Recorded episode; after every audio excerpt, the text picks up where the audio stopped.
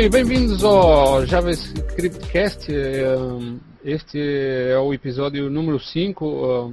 Na verdade, esse é o primeiro em que estamos experimentando uma, uma coisa nova, que é esse lance de de poder gravar e inclusive transmitir ao vivo para quem quiser assistir, né? Uh, usando o recurso do Google Hangouts, existe uma, uma versão, digamos, um pouco mais uh, avançada, chamada Google Hangouts On Air, que permite esse recurso de, de gravar, ela não está liberada para todo mundo que tem conta no, no Google Plus, mas felizmente é, foi disponibilizada para nós gravarmos aqui esse podcast e hoje vamos começar é, esse podcast. primeiramente, cumprimentar o, o, o meu no, novo parceiro habitual, o Suíça. Suíça, como é que vai isso? Opa, boa noite. Tudo ótimo por aqui, com certeza. Prontos para mais um JavaScript Cast. Estamos aí. É, mas hoje você trouxe um convidado, né? O, o Ciro. Uh, tudo bom, Ciro? Opa, tudo bom? Boa noite. Estamos aí preparados para o quinto JavaScript Cast. É um prazer. Obrigado Eu pelo. Posso fazer as honras da casa e fazer a iniciação dele, né? Eu chamei o Ciro para participar do podcast porque ele, ele é um cara muito bom em JavaScript. Ele veio palestrar no Sampa JS, a última edição. E ele é um dos caras que está criando um projeto muito legal dentro do JavaScript Brasil, tá? que ele faz parte da nossa equipe. E eu vou deixar ele falar um pouco mais sobre esse projeto que ele tá, vai fazer do JavaScript Brasil. Tá? Pode falar, Cirão. Bom, o projeto que a gente está fazendo aí para o JavaScript Brasil é uma série de artigos sobre padrões de design.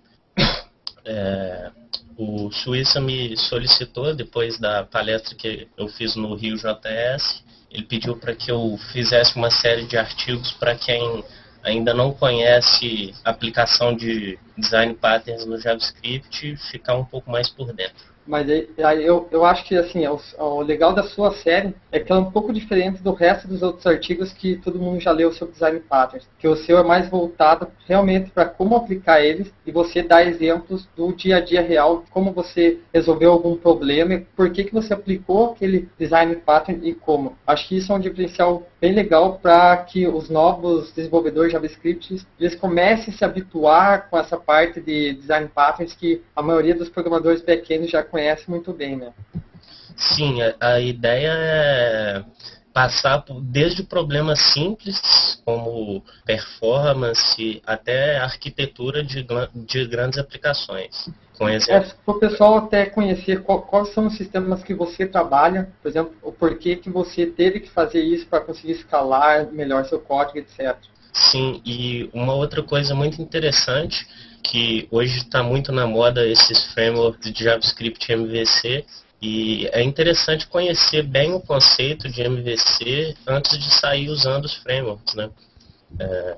Eu, eu, acho isso é exatamente muito interessante porque a maioria do pessoal não gosta de, de, utilizar, digamos assim, um framework de JavaScript MVC que só, que só vai rodar no client-side, não no Node.js, etc. Porque eles acham que não vai agregar alguma coisa, né? Só que, que tá, qual que é a sua opinião só que vendo no contexto de um site pequeno e de um sistema realmente maior, etc. Bom, em relação à organização de código, é, principalmente arquiteturalmente falando, é, é, o que mais chama a minha atenção é a necessidade de você poder trabalhar a, su, a sua arquitetura totalmente desacoplada. Então, você, se a manutenção se torna mais fácil, né? e independente de integração com o servidor ou não, né? o mais interessante é você poder trabalhar o seu código de front-end independente de layout. Né? É a própria separação de camada. Mas assim, você não acha que um problema disso é meio que a curva de aprendizado do, do framework em si? Para quem não está acostumado a desenvolver JavaScript, por exemplo, o cara só usa um jQueryzinho só para fazer umas brincadeiras. Você acha que para esse cara valeria a pena ele aprender e utilizar um framework MVC em JavaScript? O que eu acho mais interessante é antes de começar a usar o framework, entender realmente o conceito do design pattern, né? entender como ele funciona, qual o problema que ele resolve, para depois entrar dentro do framework e ver como ele soluciona esse problema, como ele te ajuda. Né? Perfeito. E eu vejo uma coisa, assim, eu acho que esses frameworks vêm muito a calhar é, em projetos que tem equipes trabalhando no front-end. Ou seja, normalmente é só aquele JavaScript meio jogado lá, cada um faz uma funçãozinha, né? Normalmente quando você tem uma equipe que trabalha em cima de um JavaScript, eles não têm realmente essa esse negócio centrado, já uma arquitetura que seja mais fácil para eles trabalhar, trabalharem, né? Uma, um padrão que seja. Eu, eu vejo, eu vejo, pelo menos na minha visão, se for um site meio simples, não é tão necessário. Mas se for um site simples e você trabalhar em equipe, aí eu já acho que já tem um ganho em si sobre tudo que você falou realmente. O interessante é a evolução, né? Eu passei por uma experiência bem legal, principalmente nos sites que eu trabalho, que, que é americanas.com, o Submarino e o Shoptime, são sites de e-commerce. E como eu vejo essa evolução? Quando eu entrei na equipe, eu, a gente pegou um legado, né? E o nosso JavaScript, ele não era modularizado. A gente não tinha uma arquitetura sólida para trabalhar. Né? E pegar esses projetos no meio e tentar implantar uma arquitetura, tentar implantar padrões, é muito mais complicado do que você pegar do zero. Então você tem que adaptar muitas coisas, você tem que trabalhar com aquilo que você tem, né? Com certeza. É engraçado. Das, eu acho que um pouco engraçado, sabe o que, que é? Hum. Muitos programadores são back-end e normalmente eles programam em JavaScript, certo? E com certeza é. esses programadores back-end utilizam MVC. Será que não é mais lógico para esse programador falar, pô, por que, que eu vou ter que aprender fazer, modelar, fazer um módulo, fazer um sandbox que for que o JavaScript me proporciona, sendo que eu posso usar um framework que é MVC, que é um negócio que eu conheço, eu acho que isso falta isso ainda no pensamento dos desenvolvedores. Acho que eles é, verem que esse framework realmente vai, vai deixar a vida dele mais fácil para ele programar em JavaScript do jeito que ele gosta, com os padrões, com uma arquitetura legal. Né? Eu acho que falta só isso para na mentalidade dos desenvolvedores back-end que desenvolvem JavaScript. É, isso aí é interessante porque na verdade é uma necessidade que está sempre presente, né? Você não, não tem só o front-end, né? Você tem que uma coisa tem que funcionar como um todo, mas mas fala aí se, se digamos você trabalha uh, só a parte de front-end ou, ou, também faz uma integração com o back-end, assim e, e, com que linguagem você trabalha no, no back-end se é que você trabalha também nessa parte? Então, nesses três sites eu me envolvo só com front-end. Né? O back-end, inclusive, é uma caixa preta. Né? A gente não tem muito acesso a ele. Inclusive, um dos problemas bem interessantes que a gente passa lá é que a gente não consegue é, inserir uma tag de script, por exemplo, na parte do código que a gente precisa. Então a gente tem, a gente trabalha com o jQuery, né, com a lib jQuery, e para trabalhar em cima dela, uma das coisas que a gente tem lá é uma funçãozinha que chama wait jQuery para esperar o carregamento do jQuery para a gente poder começar a, a carregar o nosso código, porque a gente não consegue inserir o carregamento de um script depois da lib. A gente só consegue fazer os scripts carregarem antes. Eu tenho uma pergunta para você. No sistema de vocês, os templates, as views, eles usam tipo um, template, uma engine template com uma linguagem do backend, por exemplo, o PHP, que tem os HTMLs lá e tem as tags, as marcações do template em PHP. Provavelmente, claro, como você está nesse tema que é bem front-end, provavelmente os templates devem ser JavaScript, não? Opa, vocês estão ouvindo? Alô? Sim. Ah, tá. Então, aproveitar e fazer uma pergunta para os dois.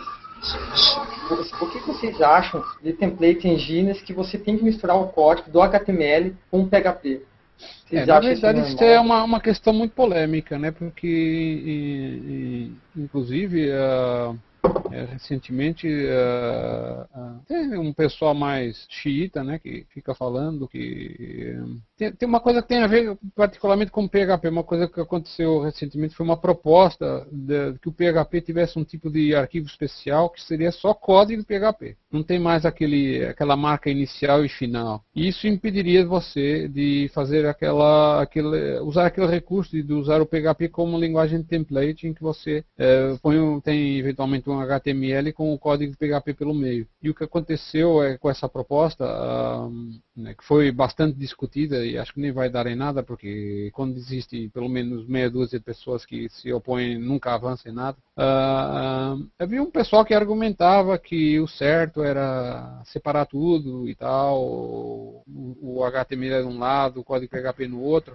Só que, ironicamente, essa, essas frameworks mais populares de, de PHP, ela, o que elas apregoam é que você define as suas views, que na verdade são aqueles arquivos de PHP que, tem, que são HTML com PHP no meio, quer dizer, na verdade não, não vai estar separado. Né? Uh, ou existem outras abordagens de, de definir templates que, em que você uh, uh, simplesmente põe umas marcas no HTML e essas marcas não são códigos, são só marcas, quer dizer, com um nome dentro de chaveta.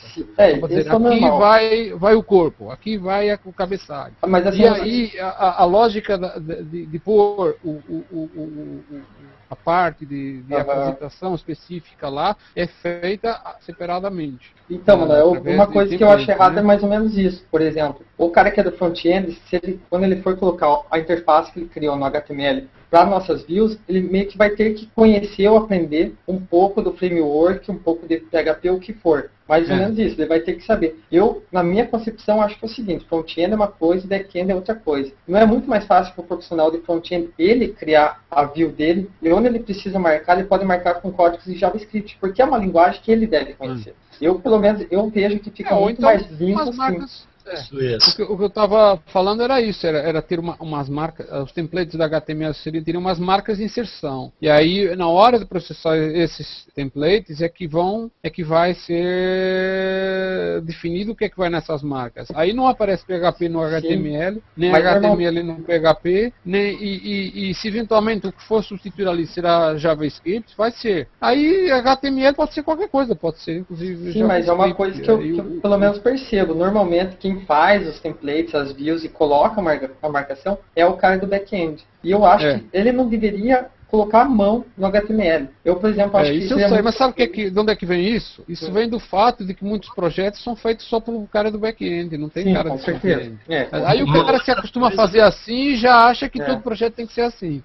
Eu, Ciro, dificulta o trabalho em equipe. Ciro, você não ia preferir muito mais que tipo, a sua view, você só recebesse um JSON e com esse JSON você retiraria as, as informações que você quer e montaria na sua view normalmente, independente se o, o sistema que você está trabalhando é Ruby, é Java, é Python, PHP, você conseguiria fazer uma view completa, com lógica de negócio, digamos assim, em qualquer sistema. Não, seria muito mais fácil para o desenvolvedor front-end esse formato? Bom, eu estava refletindo sobre isso esses dias e uma das coisas que eu acho que tem uma importância bem maior do que simplesmente misturar código back-end com front-end, eu acho que é a necessidade do projeto porque é, tem uma questão muito interessante de SEO, que você usar template engine no, no JavaScript, você está apendando seu código via JavaScript. Então, você ainda tem uma questão de servir conteúdo para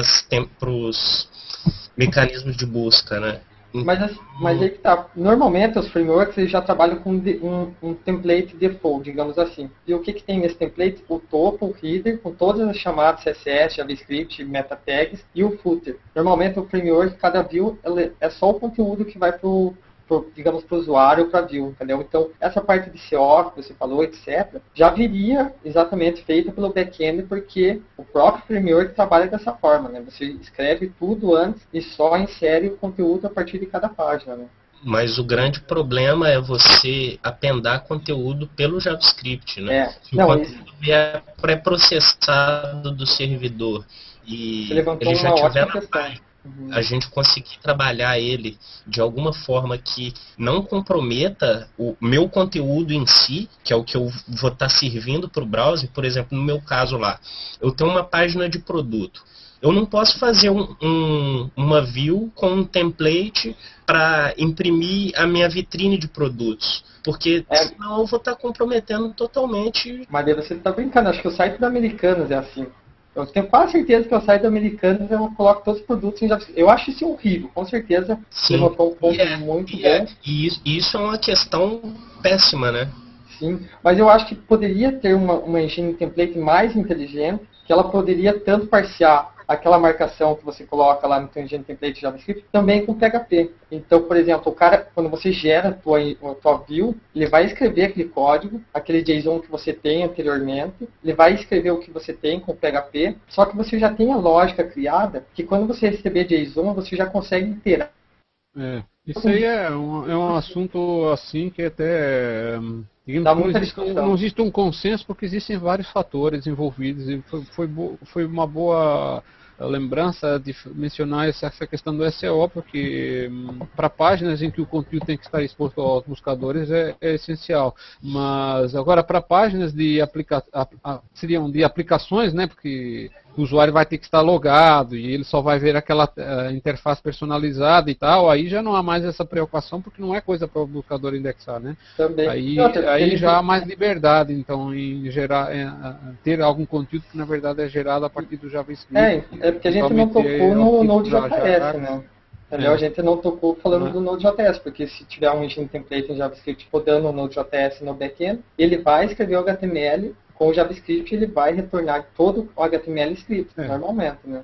É, isso na verdade é uma questão separada. Pra, para o browser, tanto faz se ele vai ser gerado por Node.js ou por, ou, ou por alguma outra linguagem ou, O importante é estar lá por outro escrito, né? Mas ah, a única coisa que pode ser interessante é a parte de integração, de, em termos de MVC, de integrar o, o Node.js para cada parte, fazer o, fazer o seu papel, tirar as views na parte de JavaScript e tal. Mas acho que isso, como eu mencionei, só, só faz sentido em aplicações, né? Porque Mas eu, eu acho que isso é um desafio não- muito bom. Sabe o que, Manuel? Pegar um desses engine template de, de JavaScript que tem as marcaçõezinhas e fazer um parse em PHP também.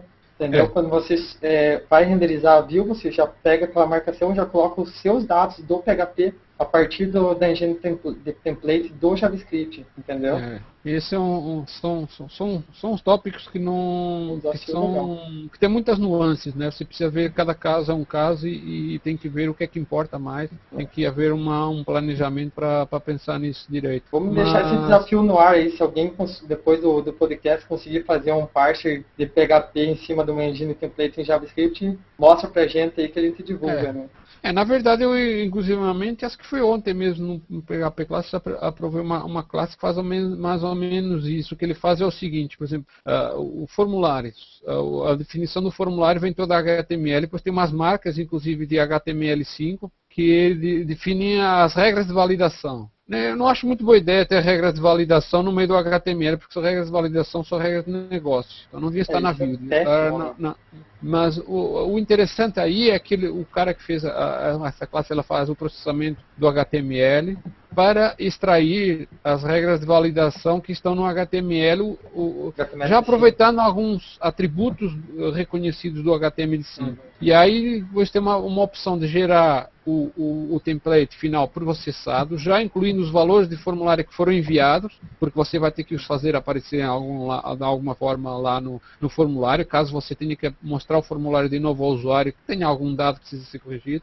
E, e- e ele tem a opção de gerar eh, HTML compatível com a versão 4 ou com a versão 5, né? Eh, usando ou não é aqueles É um plugin de jQuery isso ou não?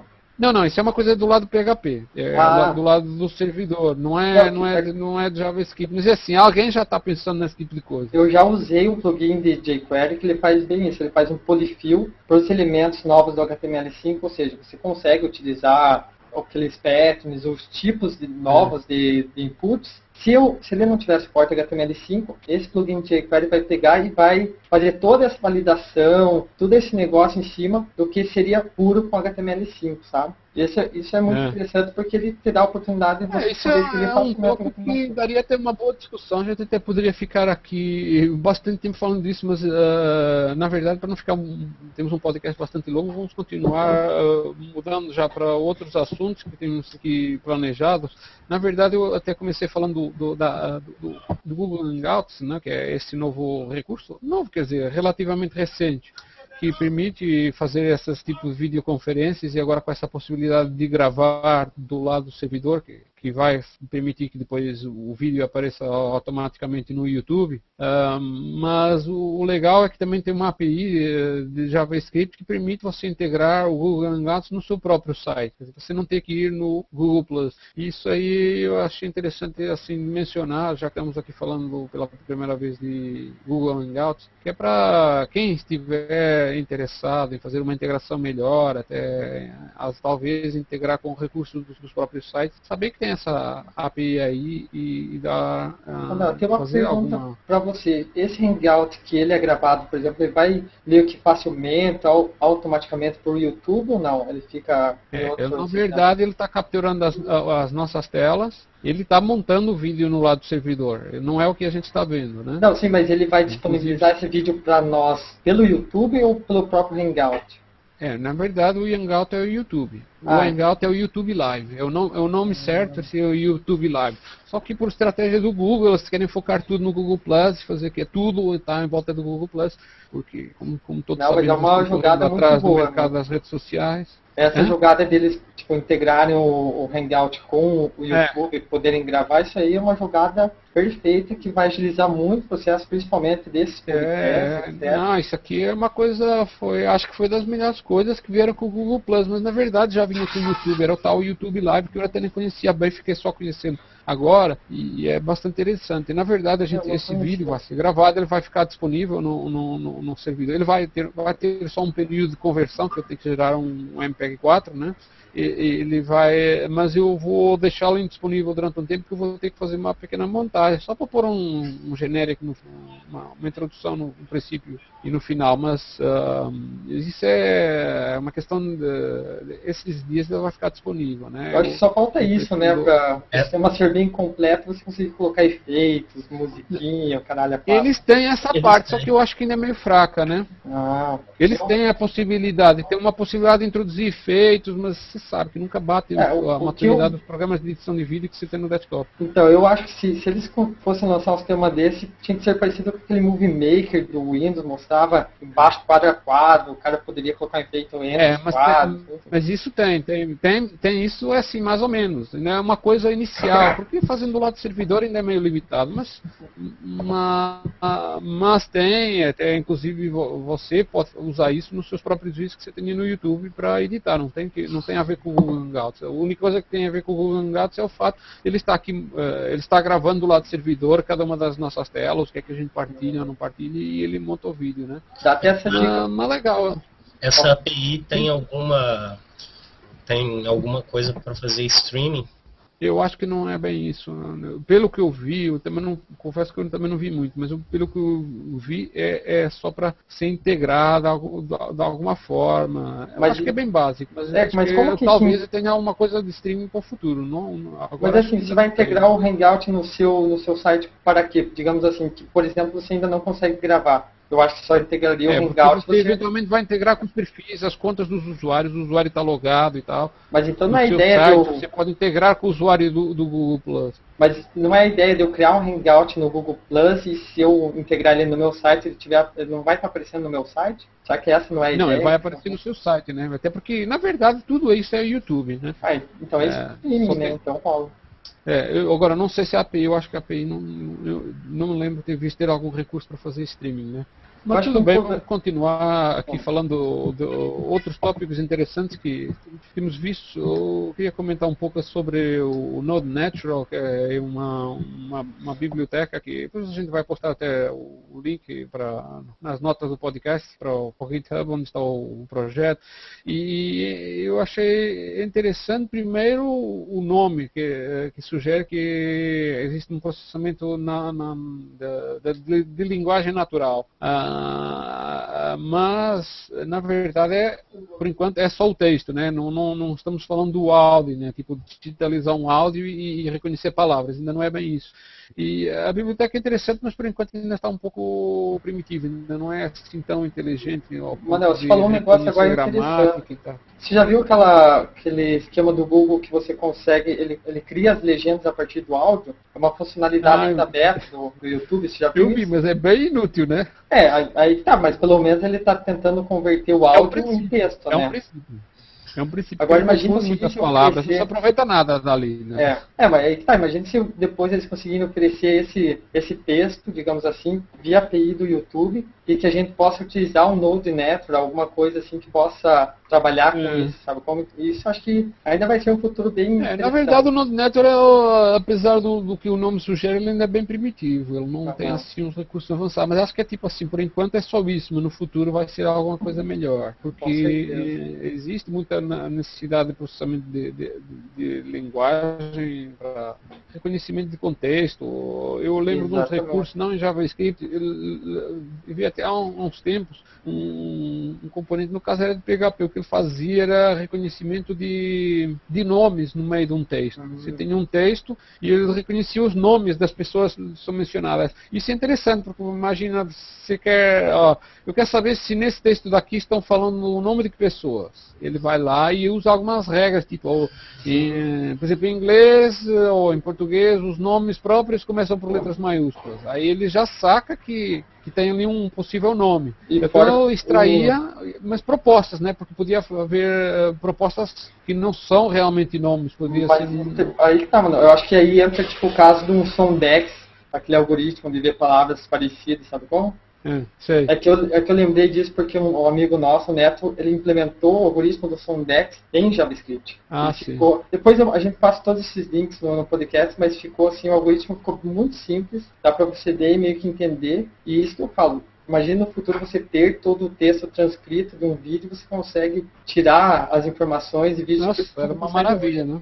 No caso aqui do, desse eh, podcast em, em português, eu não, eu não estou fazendo a transcrição, mas eu faço a transcrição da versão em inglês do Lately in JavaScript, também da versão do podcast PHP, o Lately in PHP, que eh, na verdade são, são como eles vão para os blogs do PHP Classes JS Classes, eu eh, eu eu estou pagando uma, uma pessoa fazer uma transcrição para depois ter o texto acompanhando o blog, até para enriquecer, até para se tornar mais interessante para quem, não só para as pessoas que por algum motivo preferem ler do que está escutando, mas também para buscadores, para você ter um conteúdo em texto, porque os buscadores indexam texto, não, não Eu, por exemplo, prefiro ler. Eu, por exemplo, prefiro ler do que ver vídeo aula É. ou tutorial assim de som, eu prefiro ler o texto. Principalmente quando é em outra língua, né?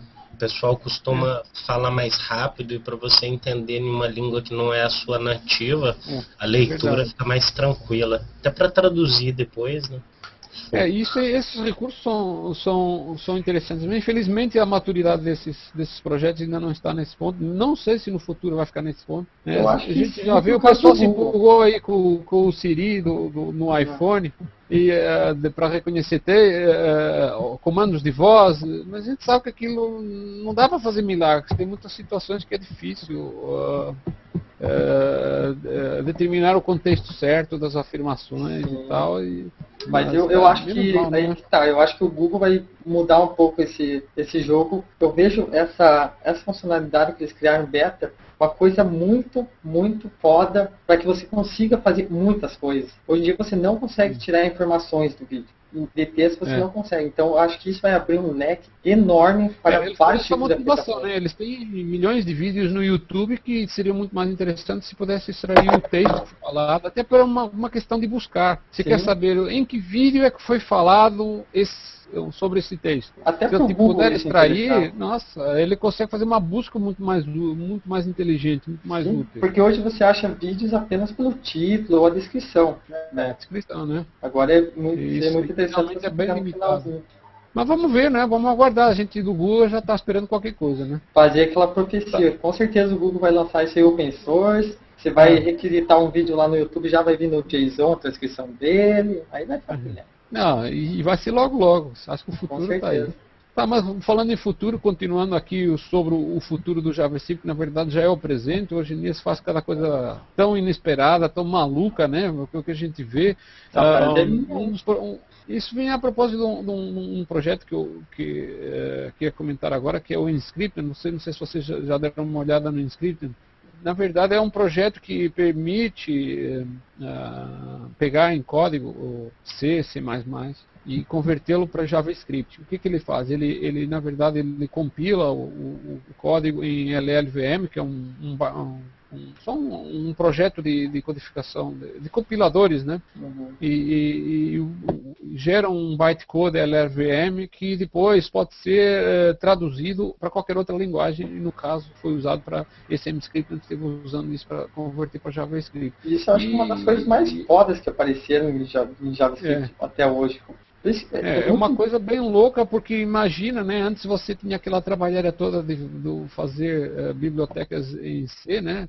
Você, eu tive, não sei se vocês têm, se vocês programam no, no seu dia a dia em C ou C++, eu cheguei a programar muito em C, até, eh, até felizmente depois apareceu o PHP, que é um, uma, uma, espécie de, de C interpretado, porque muita coisa do PHP veio do C, Mesmo e, mais tarde do C++ e de Java.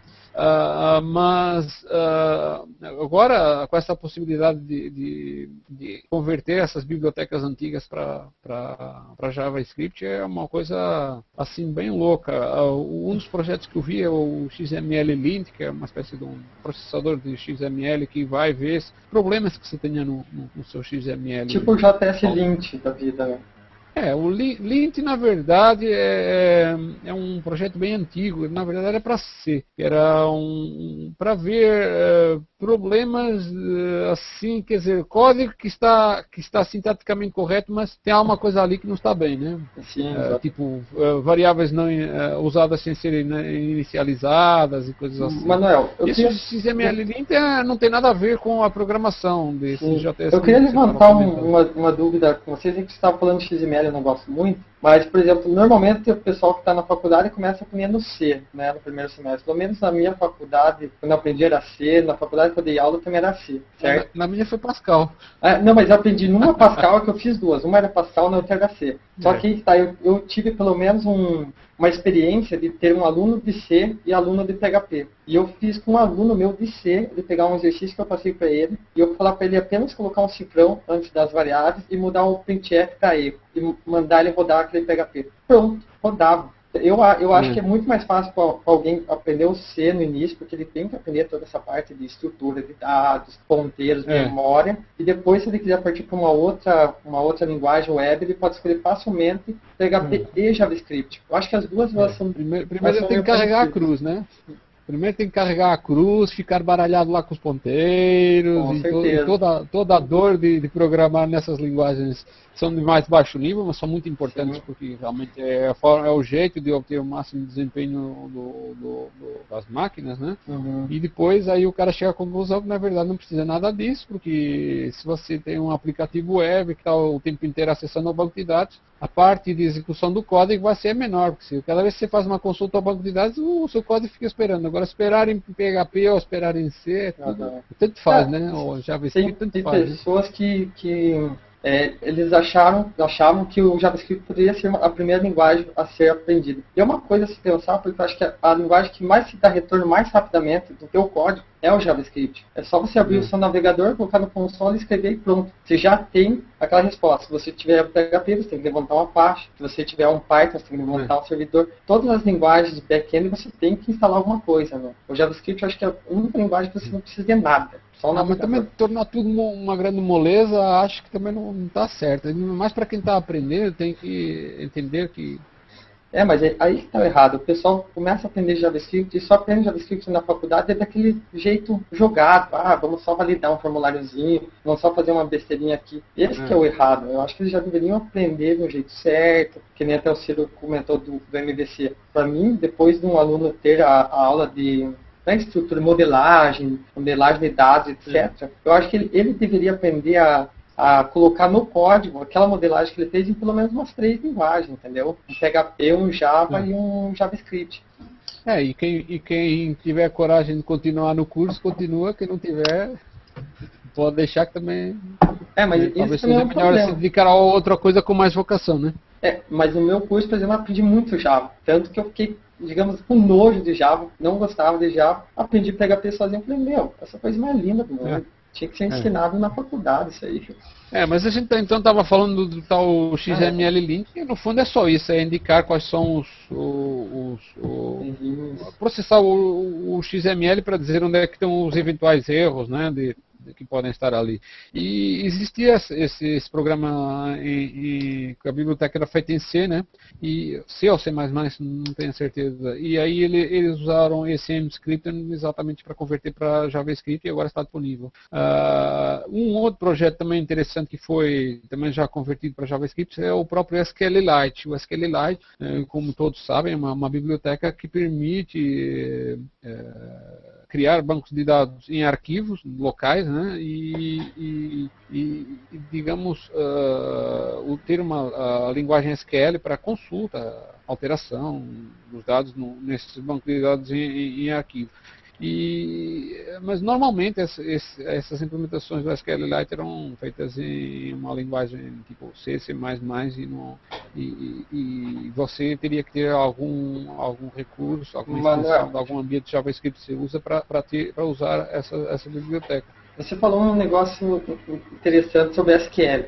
Todo mundo aprende SQL e quando você aprende parece meio natural, certo? Até você hum. pegar, digamos, um MongoDB da vida e usar a interface dele para você fazer busca e fazer as suas funcionalidades. Depois você fica pensando, por que, que eu tinha que escrever aquela SQL louca, sendo que eu posso utilizar funções para fazer o que eu quero, sabe? É um negócio, é. quando o cara começa a mexer com o MongoDB, ele fala, puta que pariu, por que, que eu estou utilizando em um banco relacional?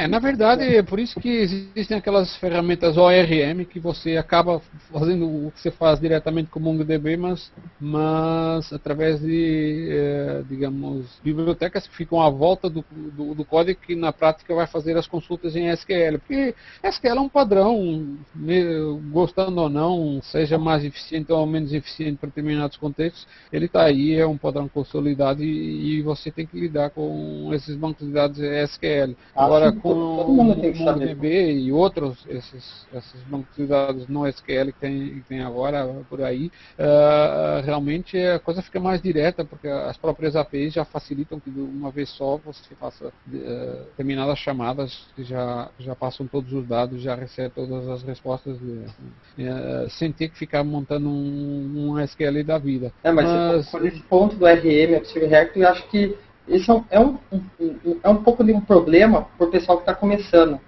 Porque eu acho, é. eu não gosto tanto de SQL, mas o cara tem que saber SQL. O cara tem que saber mexer diretamente é. no banco. Né? Tem que se adaptar ao, ao, que o mundo usa, mas né, hoje em dia já tem muito projeto que já não usa mais SQL, já está usando os projetos no SQL por, por, por, por vezes por motivos de escalabilidade, de de eu mesmo estava volumes de dados, né? Eu mesmo iniciei um projeto que não terminei, que era de escrever SQL para fazer buscas no MongoDB. E comecei a fazer os negócios, fiquei pensando, para que, que eu vou deixar tão mais difícil fazer isso daí, sendo que o mais certo é o cara aprender realmente a utilizar a interface, é bem mais simples. O certo é, é você saber os dois, né? Com certeza. É, isso, isso, isso, isso, é, isso é importante. É importante você saber o que está por baixo, mesmo que você não queira lidar com a dificuldade, até por uma questão de produtividade, ser, ser mais produtivo, escrever menos códigos para realizar mais, mais, mais, mais trabalho. Mas, uh, querendo ou não, por vezes você tem que lidar com esse tipo de banco de dados. Aqui no caso é essa biblioteca SQLite, que alguns browsers tiveram, mas depois acabaram por decidir por não, não, não tornar padrão, né? Uh, teve aquela briga lá do. Ah, do, LSQL, lembro. É, então, mas mesmo assim, se você quiser usar o SQLite, agora pelo menos tem essa possibilidade usando essa biblioteca aí portada. Vamos perguntar para o é, Ciro, que ele é um, o Ciro que é um front-end developer que ele conhece um pouquinho de back-end. O que, que você acha dessa parte de banco de dados, Ciro? Você conhece um pouco de SQL? Você, se tivesse alguma outra camada em cima do, dos bancos SQL que você não precisasse usar SQL, utilizasse funções para acessar o banco de dados, o que, que você acharia que fica mais fácil para você? Então, eu já experimentei os dois lados da moeda, como o Manuel estava falando aí. Eu primeiro tive uma experiência com o SQL puro, tive a oportunidade de aprender no meu curso técnico, né? Então desenvolvi algumas coisas no meio acadêmico mesmo, com, como estudo, utilizando o SQL. E logo depois eu tive a oportunidade de trabalhar com o Cake, que tinha lá o seu ORM, então tinha essa abstração aí para trabalhar com o SQL. E logo depois eu estudei um pouquinho do MongoDB utilizando com Rails, né? Mas acabei trabalhando com o ORM também, com a abstração. Então Em relação à produtividade, com certeza o ORM vale a pena. Mas, como o Manuel falou, concordo plenamente, você tem que passar por todo aquele caminho para você entender o que está acontecendo por trás das cenas.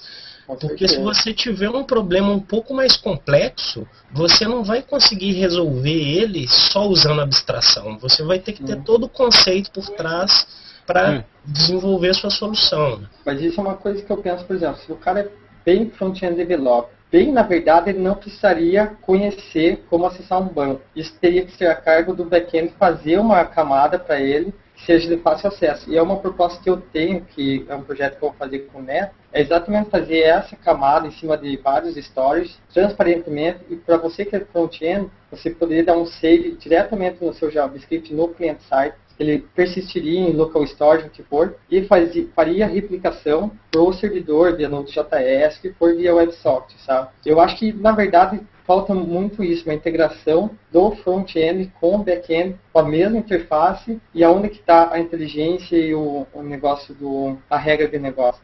Está nessa camada, que vai ser feita por um programador back-end, no caso. Com certeza, mesmo para quem não é front-end, um desenvolvedor back-end mesmo, você faz toda a lógica da sua aplicação no back-end e depois você precisa replicar aquilo no front, fazer aquilo de novo, é um, tra um trabalho desnecessário. Com certeza uma abstração para isso seria excelente. Falta um pouquinho de integração também, né? Sim, conversar, né? Não, porque é interessante que a gente tem vários stories hoje em dia para trabalhar com HTML5, só que beleza, o cara pode trabalhar muito bem com, esse, com, esse, com esses stories, mas ele sempre vai depender de um cara que é do back-end, que vai ter que fazer a ligação disso aí, né? Eu acho é. que é isso que eu quero propor nesse, nesse projeto, fazer essa ligação que fique transparente, tanto para o programador front-end quanto para o back-end. Ô, ô, ô Suíça, isso de certa forma não casa um pouco com esse framework Meteor que você, que você gostaria de falar aqui hoje? É, casa um pouquinho, casa um pouquinho. Só que a ideia é que fosse uma coisa bem mais simples, é uma camada mesmo de Data Access Layer, é uma camadinha, que deixe o cara poder estender essa camada para vários tipos de storage e que fique transparente para o programador. O programador apenas instanciar o tipo de storage dele e vai ter sempre a mesma interface, ou seja, ele vai mandar um save, ele vai salvar no storage que ele escolheu, ele vai fazer um select, vai fazer no storage que ele escolheu, entende? Eu é, mas que... já, já, já falando sobre o assunto, você queria falar um pouco do Meteor? Vamos lá então. Podemos, podemos. Então, Meteor é um framework do Node.js muito, muito foda. Eu vou, eu vou compartilhar a tela aqui, posso? Vamos mostrar um negocinho aqui. Por. Deixa eu ver o desktop. Um é, mas para quem não conhece, você pode já dar uma descrição de o que, que se trata? É, então, na verdade é isso. Ele é um framework Node.js que simplesmente ele faz tudo. Simplesmente ele, você consegue fazer tanto do back-end como do front-end apenas com JavaScript. E só para mostrar como ele é simples, vamos fazer um, um clone aqui. Se você conseguir usar um tipo de letra maior, seria legal porque o, ah. depois o, o Hangout ele vai reduzir para 640. Certo. Então, ele é bem simples. A gente, a gente vai, clona ele do GitHub, certo? A gente vê aqui, por exemplo, como que a gente vai instalar ele. Você consegue instalar ele diretamente sem precisar clonar do GitHub, tá? Mas eu clonei do GitHub para ficar mais chegado. Aí você clonou ele, você vai entrar na pasta do Meteor e vai dar um SH. Nesse caso, a gente vai instalar ele e vai rodar. Vamos copiar aqui esse exemplozinho. Ok. Esse Meteor Create, exemplo, ele já criou o nosso projeto. Claro que quando a gente criar um projeto novo, etc., a gente vai fazer toda a programação, mas só precisa dar um Meteor Create. Então ele já vai criar esse esquema para a gente. A gente vai entrar na pasta, certo? E o que, que a gente vai fazer? Vai fazer um deployzinho ali, ó. Aqui. Nesse deploy que ele vai criar o servidor Node.js, etc., que a gente vai poder acessar ele facilmente. Né? Ah, tá.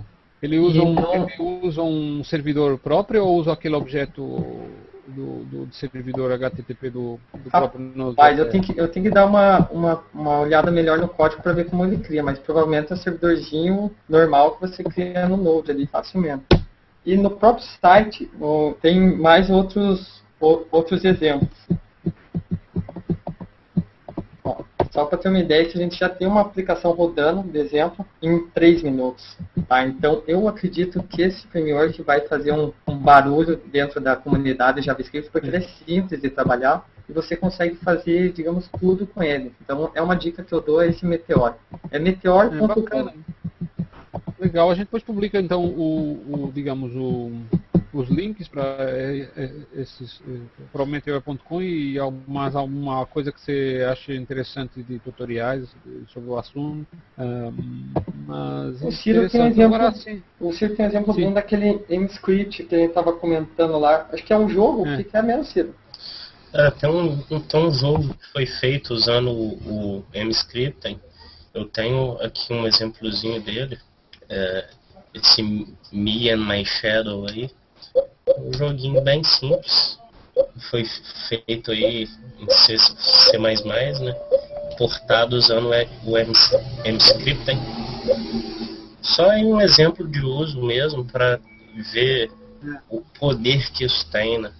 É. A questão que assim fica ao usar o MScript, né, a gente acabou pulando o assunto, mas voltando a essa parte, é o seguinte, o código que ele converte depois de gerado não será muito JavaScript para ficar carregando num browser? Essa é a dúvida que fica, né? Porque Uh, qualquer coisa em demasia é, é, polêmica, né?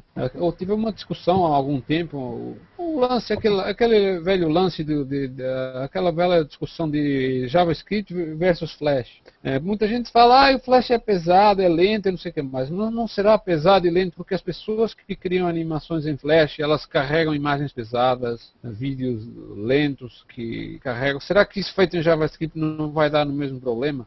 Quer dizer, acho que no final pode ser trocar 6 por meia dúzia, né? É, mas dependendo se o cara conseguir utilizar bem o WebWorks e etc, eu acho que ele consegue manipular melhor, consegue ter uma como que eu posso dizer, consegue trabalhar bem, mas pô, não tem como você ganhar por enquanto do Flash, que é um negócio que já é todo compilado de uma vez só. Então é um hum. pouco difícil, mas se o cara tiver RAM pra caralho utilizar o Chrome, ele vai ter uma animação bem sossegada. Né? Eu acho que o grande problema é o Flash montado por designers, que chegam lá, ah, só porque pode jogar uma imagem, uma imagem de 2 mega lá na máquina dele fica rápido, isso fazendo download pela internet é capaz de ficar bem lento, né? Tanto que a gente vê, a maior parte dos sites em Flash com qualquer coisa mais complicada, tem, a primeira coisa que acontece é loading. Então fica lá carregando para um monte de recursos que, estão, que eles vão precisar de usar. Então agora eu, a questão é, é trocar o, o, Flash para o JavaScript. Eu acho que se o problema pode dar no mesmo em termos de lentidão, se de fato a pessoa que está montando, o designer, ou seja quem for, está montando, não tiver o cuidado de não ficar usando coisas muito pesadas, né? Com é, certeza. É, você estava falando, você estava falando da questão do código que o MScripten gera. É, uma das coisas que é uma questão a se pensar aí também, que a gente escreve em linguagem de baixo nível, com a linguagem mais baixo nível, principalmente pela questão de performance, né? Então, se a perda de performance for muito grande, não tem por que utilizar um memescript é. da vida. É, vale mais a pena a, a, não ser que sua equipe seja toda de C e C++, né? É. Mas... Você ah, vê o que acontece na realidade, é que apesar de hoje em dia do, o próprio HTML5 definir APIs para captura de vídeo e de áudio e tudo mais, mas isso na prática não está sendo usado. Esse, esse o Google Hangouts que a gente está aqui usando, na verdade é uma extensão né, que tem que ser feita específica para cada browser, para cada plataforma. Né? É. Então não tem como usar um JavaScript e fazer tudo em JavaScript. Por enquanto ainda não tem. A ideia o problema está nos navegadores, passa... né? A linguagem, a especificação está é. aí. O problema está nos navegadores que darem suporte a isso. É, é, a especificação, eu acho que ela ainda, não sei se ela está totalmente bem definida, porque a gente sabe que tem iterações na próxima, nas especificações de captura de vídeo e áudio. É, e, e, o que eu vejo é que, se não fosse uma extensão nativa, muita gente acaba usando o, o Flash, que é mais maduro nesse aspecto da, a uma, parte de, de, captura de áudio e de vídeo. Uma coisa que eu achei Mas, interessante, uh... Manuel, que eu até escrevi um artigo sobre, tem uma, uma especificação nova de CSS, que é o Image Set, que vai ser utilizado para você colocar várias imagens de diferentes resoluções certo? Isso nem saiu, nem está na especificação ainda do CSS. Um cara já foi lá e conseguiu escrever um polyfill em JavaScript para isso. Eu fico é. imaginando, pô, o negócio nem saiu ainda, nem está na especificação, o cara vai lá e já faz ele funcionar com JavaScript. É porque é uma coisa nova, tem muita gente que se empolga e já quer sair usando e tal, não Sim. quer nem, saber se realmente os browsers ainda não estão suportando, já querem ver como é que fica, né? Porque é uma coisa que realmente suscita muita curiosidade, né? É uma coisa mas, que... Para além de curiosidade, tem, tem coisas que suscitam não só curiosidade, mas suscitam polêmica, e isso era, era, era os dois últimos tópicos que tínhamos planejado de, de, de falar aqui, do que tem acontecido no mundo JavaScript.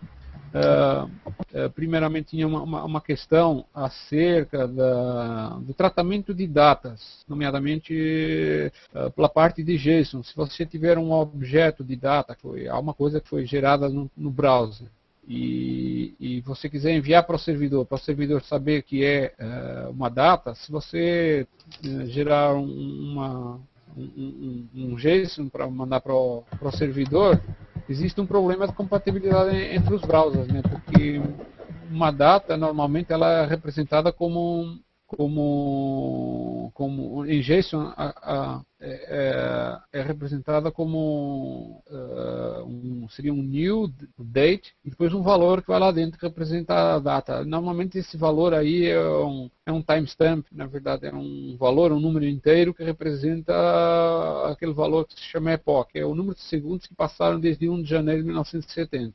E essa é o que, essa é o, isso é o que diz a especificação do, do standard. É, só que tem browsers que põem à frente um time zone, uma especificação de um time zone, isso baralha tudo, porque ao chegar ao servidor, o que é que o servidor vai, vai, vai fazer para extrair a, a, data real que está sendo, está sendo representada ali? E, Mas eu acredito que esse problema assim, ele não é tão complexo para ser resolvido.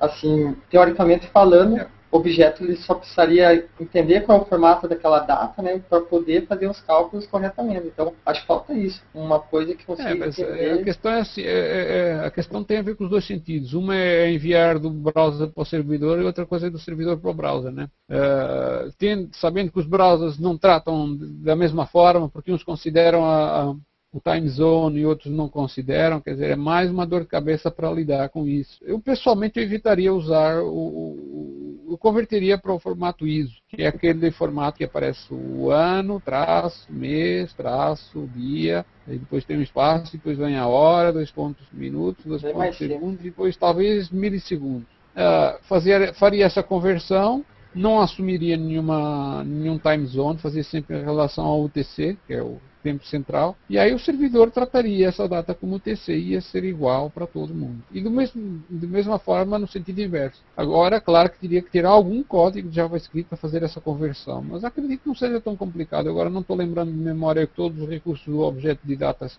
uh, no JavaScript permite isso, mas eh, para mim seria um caminho. O que, é que vocês acham? Pode falar, Ciro. Ciro? Oi.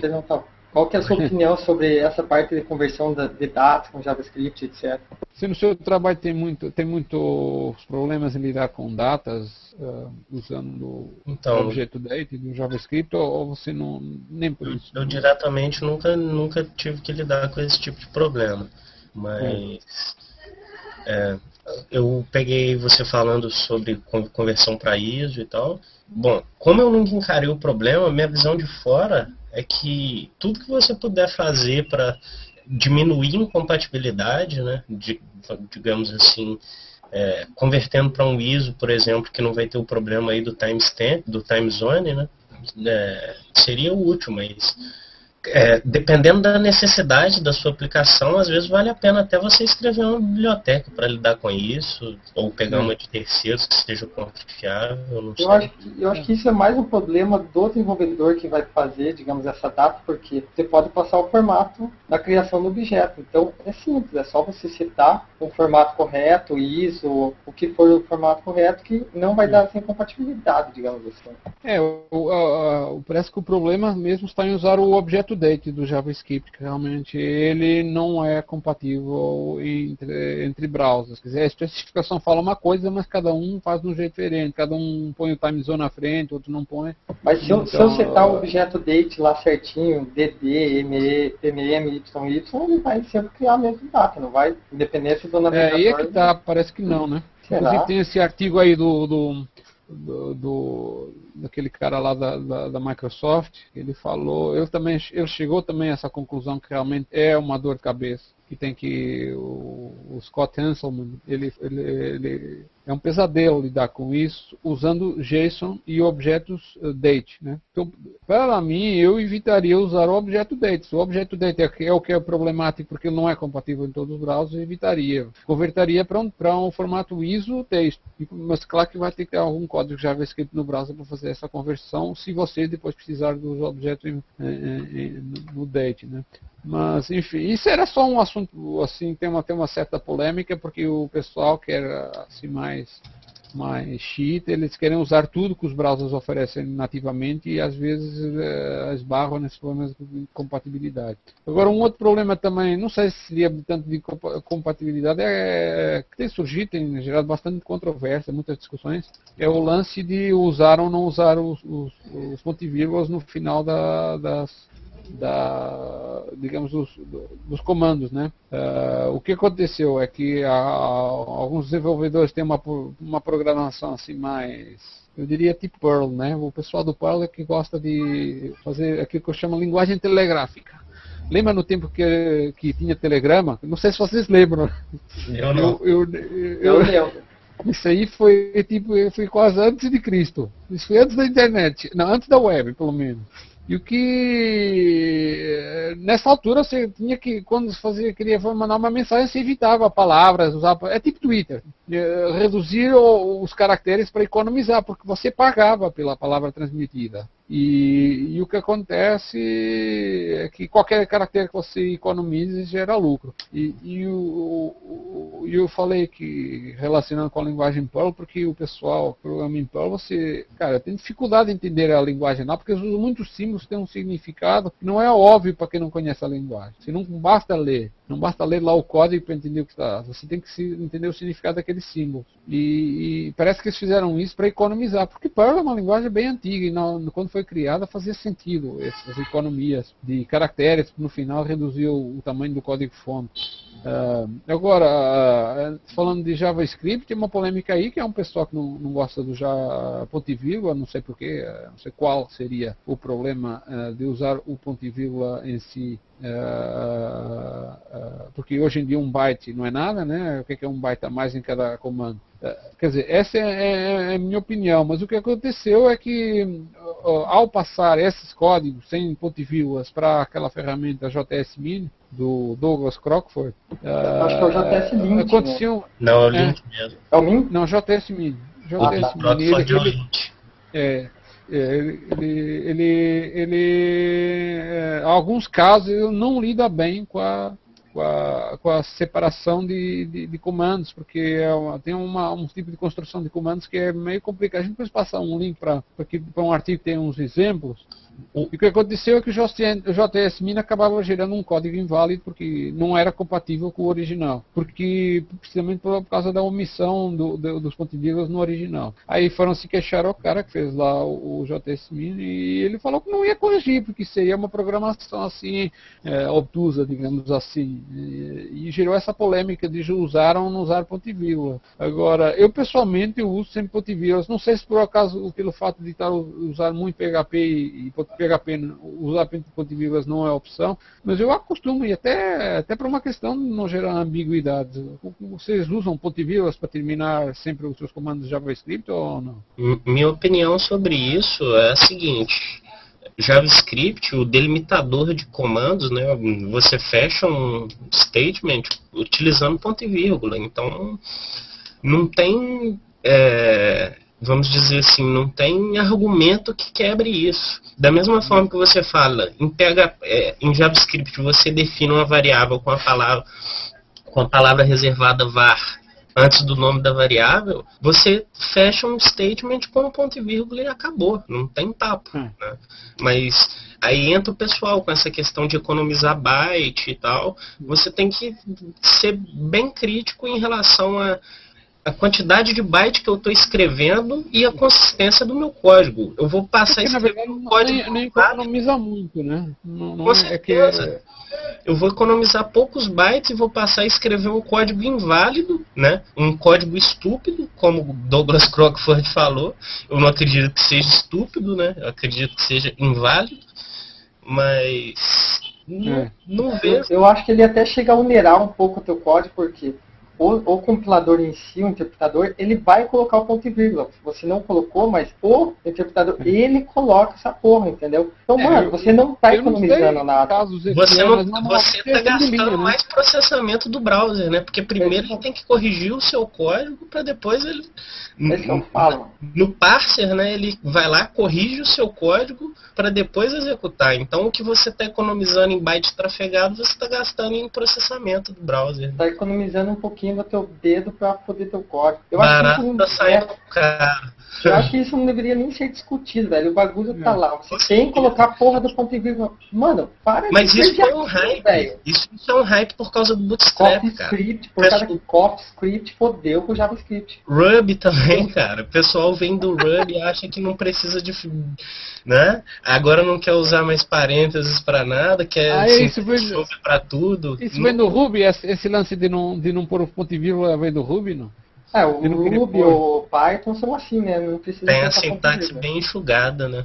Aí o pessoal não, entrou nessa onda de. É, o Python eu acho que faz sentido porque eles usam, eles usam indentação como, como parte da sintaxe, agora no, no Ruby não sei se, se era o caso. Mas, mas ah, agora eu estou entendendo porque que vem esse hype aí. Porque não, pra mim, todo o pessoal que eu falei, não tem dúvida que tem que pôr o ponto de vista e acabou. Mas o que que Agora. Eu, eu vou compartilhar aqui é. E isso foi um foi uma issue que foi criada no Bootstrap, que é um projeto do pessoal do Twitter. Eu vou ver se eu consigo achar aqui. É, porque esse pessoal aí fica, fica levantando polêmica por nada, né? Sim, mas Não. o que aconteceu? Um, um contribuidor do Bootstrap, ele foi lá e levantou uma issue lá, né? Falou que o código não estava sendo validado no JS Lint. O JS Lint estava acusando erro justamente pela falta do, do ponto e vírgula. Aí o pessoal foi lá e chamou o Douglas Crockford, falando que isso seria um defeito do JS Lint. E ele acabou dando uma patada aí, falando que isso era um código estúpido que ele tinha escrito e que ele deveria aprender a usar ponto e vírgula ao invés de ficar criticando a ferramenta dele, que segundo ele é perfeita.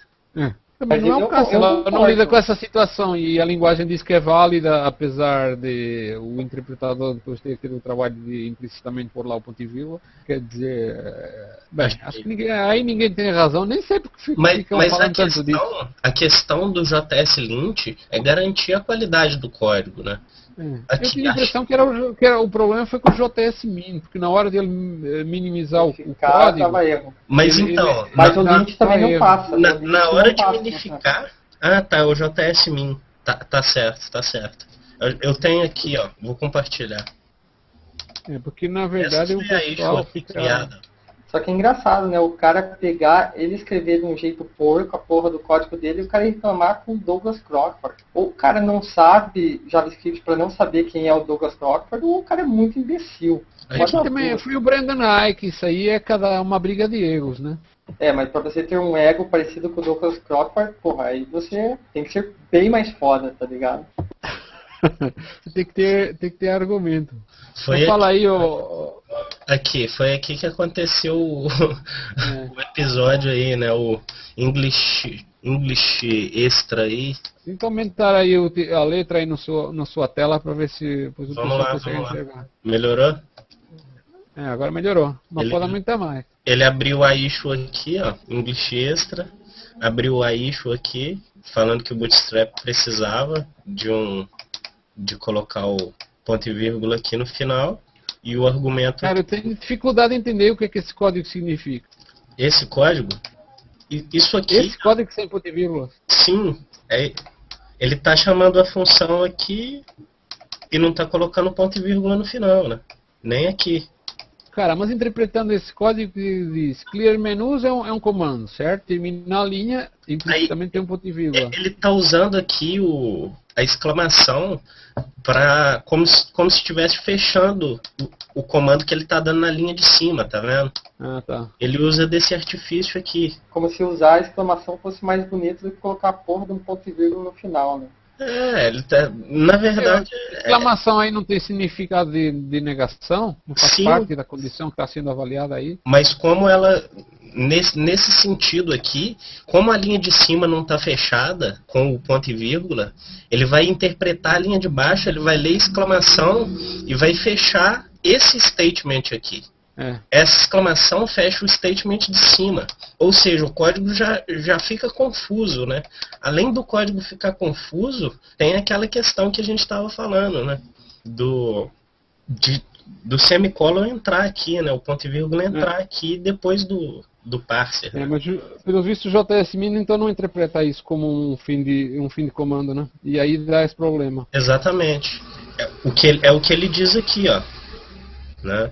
Ele, ele a T-C39 aí considera o uso de, do operador aí de exclamação como infix operator, né? Esse código vai quebrar no futuro. Conserte ele agora, tá? Aprenda a usar semicolons direito. Ou seja, os argumentos do Douglas Crockford, na minha opinião, são bem válidos.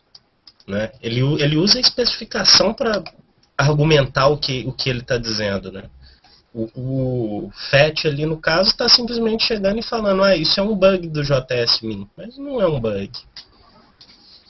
As pessoas não costumam muito ler essas especificações, né? E acham, ah, vou fazer um códigozinho bonito, que não precisa do ponto e vírgula, e vai lá e você quer usar, mas é, sai e não é código de Perl. O cara ficou lá economizando lá uma. Porque aquilo lá é uma condição, né? Ele, que ele diz, aquela condição, se a condição a primeira for falsa, como tem um, uma conjunção, quer dizer, um AND, aí a, a, a, segunda parte da condição já não executa, né? É, isso aí é, é técnica. Por que, que eu não pus lá if, é, a primeira condição, é, o pessoal logo executa a segunda? O pessoal porque, porque ele não usa o resultado da condição para nada. Né? né? o pessoal está comprometendo a legibilidade do código para tentar tornar ele mais é. ele diferente, né? É, não tem outro motivo. Que que é, programação telegráfica, não. Voltamos lá ao tempo do, do que o pessoal pagava mais se usasse mais palavras. Enfim. Bem por aí. Bem, isso foi uma polêmica aí que surgiu e, e, e nem sei por que, que deram tanta bola para isso, mas já que deram bola, uh, para quem não estava sabendo, agora fica sabendo que era, era tudo isso, tudo coisa importante. é. Mas já sabe, se não está usando ponto e vírgula, pense nisso porque vai, vai, vai dar problemas com o JS Min, porque o Douglas Cockford não, não topou seguir lá ah, a linha dos caras. E além disso, se além você disso, não está usando, não tá usando ponto e vírgula, use, simples. Não é mais nada. O, o argumento aí dele é que o seu código vai quebrar no futuro, né? Porque a, a especificação está dizendo que ele que o, a exclamação vai ser um infix operator, né? Ou seja, ela vai ter um. Agora sim ela vai ter um, uma utilização própria, né? É. O pessoal usa aí do, do artifício de do, do infix operator para terminar um statement, né? Terminar um comando, fechar um comando. Isso não, não é correto. Isso aí, o certo é fazer código legível e deixar. Se tiver que minimizar, otimizar, reduzindo bastante o, o, os bytes, que, que seja uma coisa que passe pelo JS Mini e já saia limpa, né? Exatamente. Mas pronto. Enfim, pronto, isso era, uma, era mais uma polêmica quanto a mim um pouco inútil, mas para quem estava curioso e queria saber, pronto, agora já fica sabendo que era tudo isso. Uh, agora já estamos quase uh, chegando no, no, no, final do nosso podcast. Uh, vamos só terminar com uma sessão regular em que a gente comenta sobre os últimos componentes de JavaScript que, que tem sido publicados no site JS Classes. E eu vou começar a, aqui falar sobre um que por acaso, ou, ou, melhor, não por acaso fui eu que, que criei, que é, o, é um componente chamado Smooth Progress Bar. E o, o que ele permite, essencialmente, é, é criar uma, uma barra de progresso comum com um diferencial em que a, a, barra a, é atualizada de forma suave, quer dizer, se você está na posição 10 e passa para a posição 20, o, o, que o componente faz é, é, é, animar a barra de forma que ele passe pelo, entre o 10 e o 20, ele passa por todas as posições é, intermédias para aparecer de forma mais suave. Eu até estava tentando carregar aqui a, a demo, não sei se está dando para ver, que ele ele começa na posição zero e ele, cada vez que ele pula, do, está pulando 10 em 10 e ele vai uh, passando suavemente para os outros. Não sei se está dando para ver aí para vocês, porque eu estou acompanhando aqui a outra tela. Então, eu acho que, que o essencial era isso, é realmente um, fazer com que esse componente dê uma, uma informação de forma mais agradável. Eu acredito que até hajam componentes que façam coisas semelhantes, uh, alguns até baseados em, em jQuery, mas no caso eu, eu, eu, eu desenvolvi esse componente já com com a intenção de o fazer o mais independente possível, quer dizer, não requer nenhum recurso adicional. E ele até é bem simples, mas espero que seja útil para outras pessoas. Uh, de resto, algum outro componente vocês eh, gostariam de comentar desses últimos que foram publicados? Eu gostei desse do CDA, é, como que é o nome, desculpa, é com ele aberto aqui, CDA Cross também Ajax. O que eu percebi mais ou menos é que ele faz um esquema do GetScript do jQuery, só que via JSON-P, ou seja, ele pega scripts externos que não, não estão no seu domínio, né? Então é um JSON-P, só que de scripts. Isso é, é bem interessante e bem útil também no caso. Yeah. É. Achei que eu estava no mudo. deixa, eu, deixa eu mostrar aqui a tela onde que eu tô. Falei, mas mostrei, né? É esse CDA aqui, eu estou no teste, apesar de ele ter um código pouquinho mais complexo, mas pelo menos ele faz o que, o que ele diz que faz, né? Pelo menos isso é bom. E é interessante, porque dá para você trabalhar com é, serviços remotos, web services, de um jeito mais, não profissional, mas com um poder maior, digamos assim, na parte da programação para é, você seria mais flexível, porque para quem, não, quem não sabe qual é o problema, se mandar uma requisição Ajax, caso haja agora, tem uma nova especificação que permite mandar requisições Ajax para domínios separados desde que o servidor manda um, um cabeçalho lá na, na resposta. Ah, é, mas o problema das requisições Ajax é que se você quiser fazer uma requisição para um, um servidor, um outro site que, que, que não esteja no mesmo domínio, então você vai ter esse problema que o Ajax não vai permitir, né? porque não está no mesmo domínio. Uh, e a abordagem desse componente daí é relativamente simples, na verdade não é bem um, uma requisição Ajax no, usando o objeto uh, XML HTTP request, ele é, é mais, uh, ele cria um, um, elemento script na página, na seção head, em que ele põe, altera o, o URL dessa, desse elemento script para fazer, para provocar com que o browser faça uma, uma, um acesso ao servidor e assim, uh, digamos, fazer uma requisição assíncrona que vai trazer algum JavaScript rodando, ele pode gerar alguma atividade um, que é interessante para atualizar alguma informação que está no browser uh, e tal. Agora tinha assim uma, uma particularidade que esse componente ele tem um lance de callback uh, em que esse callback só é chamado no final, depois do JavaScript ter carregado. Como é tudo assíncrono, tem aquele problema de, de, de, você mandar carregar o código e antes de terminar o código carregar, você já está tentando executar uma coisa que depende do código carregado, então não ia, não ia funcionar. Mas usando esse callback daí, que ele permite programar uh, o que você vai fazer depois de carregar esse código carregado assincronamente. Uh, mas essencialmente é isso daí. Uh, mais algum outro componente? Tem um aqui, o LZF, que eu achei. Vou compartilhar minha tela aqui. Ele basicamente faz a é, compressão e descompressão de dados, convertendo para o web, utilizando o encoding no TF8. Né?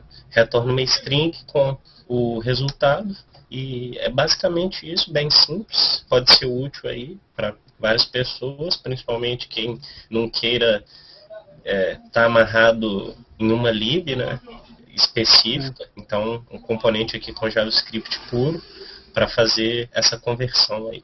Bem legal. É, é interessante que o autor até mencionou que esse LZF é compatível com uma função que tem no PHP, as funções eh, de compressão e descompressão que, que tem o mesmo nome no PHP. Uh, eu, como o cara também é contribuidor do PHP Class, acho que foi por isso que ele, ele se lembrou de fazer uma versão para JavaScript. E que você falou é interessante porque é, é autônomo, né? não depende de uma biblioteca se você precisar fazer uma compressão de texto ou algum tipo de dados uh, em JavaScript. Uh, hoje em dia já é viável, apesar de ser, ser compressão ser, assim, ser uma tarefa assim pesada, é, hoje em dia já é viável uh, ter, uh, digamos, esses recursos em que, em que uh, qualquer coisa mais pesada, os browsers mais otimizados já não, você já não vai sentir tanto, né?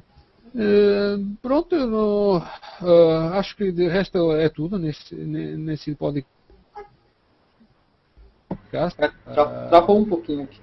Ah, travou? Travou, o seu travou um pouquinho no final. É, às vezes a conexão empanca um pouco. É, o que que estava falando é que foi interessante, eu estava falando que era, esse já foi o terceiro podcast que eu gravo através do, do Google Hangouts e eu, eu, eu, acho que é uma experiência interessante. A gente precisava até usar mais desse recurso de compartilhar a tela, se bem que no final a tela fica bem reduzida. Espero que no futuro o Google Hangouts tenha uma opção de fazer zoom na, na própria tela que está sendo mostrada, porque Uh, por vezes você quer mostrar um detalhe e ainda fica pequeno e aí no vídeo não aparece bem e, e a pessoa só sabe o que é que a gente está falando porque a gente está falando e não porque está vendo na tela. Mas, uh, mas eu acho que foi interessante a experiência de, de cada um poder falar e ver que, que, que, cada um, como cada um está reagindo e tal. Acho que foi bastante interessante e, e agora daqui para frente todos os podcasts vão ser gravados desse jeito. Eu gostaria também só de lembrar que a gravação do podcast ela está aberta, quer dizer, as pessoas podem vir participar no podcast, é, não só, podem não só assistir ao vivo, como é, até o máximo de 10 pessoas podem participar, como no qualquer hangout que tem. E, e como isso é uma novidade, acredito que muitos não estão sabendo, mas no futuro, se quiserem saber quando é que vai ter gravação do, do hangout, é só é, ficar adicionar no, ir no Google Plus e adicionar no seu círculo o, o usuário que diz é, PHP Classes. Na verdade, eu estou com o meu nome, Manuel Lemes, postar PHP Classes em parênteses. A gente vai passar o link para essa página desse usuário, basta adicionar e depois ir vendo que de, de, de posts que são publicados nessa conta para saber quando é que vai ter gravação de podcast para participar. Então eu acho que é isso aí da minha parte, é, é tudo. Vocês gostariam de fazer alguns comentários finais? Só comentar que provavelmente os próximos podcasts vão ter mais esse compartilhamento de tela, a gente vai poder mostrar assuntos mais técnicos, mostrar código, então vai começar a voltar uma parte mais técnica dentro do podcast, vai ficar bem legal. É. E mais convidados, espero eu. Com certeza. E agradecer ao Ciro, né, que que aceitou participar aí, foi muito legal. Muito obrigado aí, Ciro. Muito obrigado aí, isso pelo convite. Obrigado, Manel, é, pela recepção aí muito boa. É, gostei muito de ter participado do Hangout. Apesar dos assuntos que a gente debateu aqui hoje serem um pouco mais pro lado do, de desenvolvedores back-end, né? Espero ter conseguido dar uma contribuída legal, passado um pouquinho é, da minha experiência. E é isso aí, muito obrigado. Pretendo participar mais. E é isso aí. É só ficar de olho então lá na, na, na lista. E também tem, ah, tem uma conta no Twitter que é do JS Classes. Esse, esse podcast, na verdade, é versão em português do Lately JavaScript, do podcast que é, também gravamos uma vez por mês uh, e fica postado no blog do JS Classes. Mas tem uma conta no Twitter chamada JS Classes Early, que eu vou pôr também um link lá no, no, nas notas do podcast, só para informar que uh, sempre que estiver sendo planejada uma gravação de, de, de, podcast, ela vai ser anunciada uh, ali nessa, na, nessa conta do Twitter. Então, se você seguir nessa conta do Twitter, também pode saber quando é que vai ter gravação de podcast para vir. E de resto, mais pessoas que tenham algum assunto interessante, gostariam de vir aqui comentar, algum projeto pessoal, alguma coisa interessante relacionada com o mundo do JavaScript, em particular uh, no Brasil, ou até outros países de língua portuguesa, Portugal, algum outro país, uh, fiquem à vontade e, e compareçam, entrem em contato para a gente fazer um podcast mais bacana. Então, da minha parte é tudo. Uh, agradecimento a todos. Até a próxima. Falou, pessoal. Valeu, pessoal. Até a próxima.